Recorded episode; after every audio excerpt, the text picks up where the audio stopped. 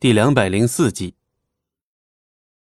素素终于转过身来，可惜面上是一如既往的冰冷。风景寒忽然想到什么：“你体内的灵力还剩几成？”素素苦笑一瞬，想到以前在红颜灵时，风景寒是多么费心费力来教他巫术，帮他提高灵力，只可惜现在不到一成。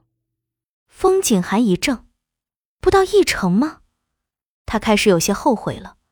当日他是伤他伤的有多重，才会使他的灵力散至不到一成？那么凭着这样微弱的灵力，他到底又是怎样活下来的？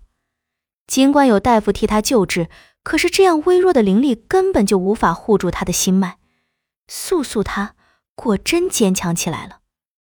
风景寒这不加掩饰的担忧神色被素素尽数捕捉到。怎么？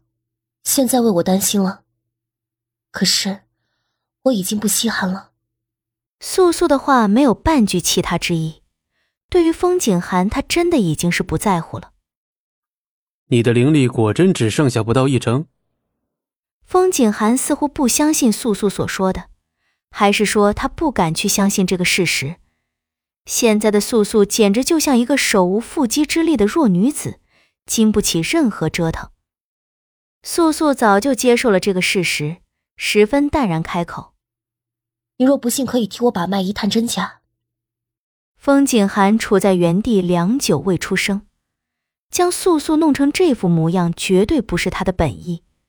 他没想到，他现在连保护自己的能力都没有了，怪不得在他要求他同他回到巫族时，他不做一丝反抗。他知道自己根本就没有能力来反抗他。你认为灵力不到一成的我无法替你完成那件事了吗？不，即使你的灵力只剩不到一成，这件事也非你完成不可。你还有什么想说的？回到西海之滨后，我有办法可以恢复你的灵力，不过过程可能会很煎熬。我可以承受。是啊，我又怎么会以为你承受不住呢？他这话倒也是实话。以前素素为他受过那么多次伤。而现在又因为他沦落到如此地步，还有什么痛苦是他承受不了的？回到西海之滨后，不管用什么办法，我都希望你能帮我恢复灵力。记住，这是你欠我的。素素率先迈开步伐离开此处，而风景寒却是站在了原地。此刻的他应该是没有办法挪动脚步了。素素真的变了，她虽失去了可以从武力上保护自己的灵力。可是他心里的防备却加厚了数百倍，正如当日他在断崖上说的那番话一样。如今的重逢，他再未唤过他一句师尊。看来他伤他够深，他心里的那个师尊也应该早就在他落下断崖的那一刻就死去了吧。风景寒使着灵力将素素带上断崖上方后，两人行了大约四日的路，终于去到了最西边巫族的领地西海之滨。一切如旧，什么都没有变过。素素心里生出一阵寒意。原来，即使巫族离开了她这个巫女，也能不受一丝影响。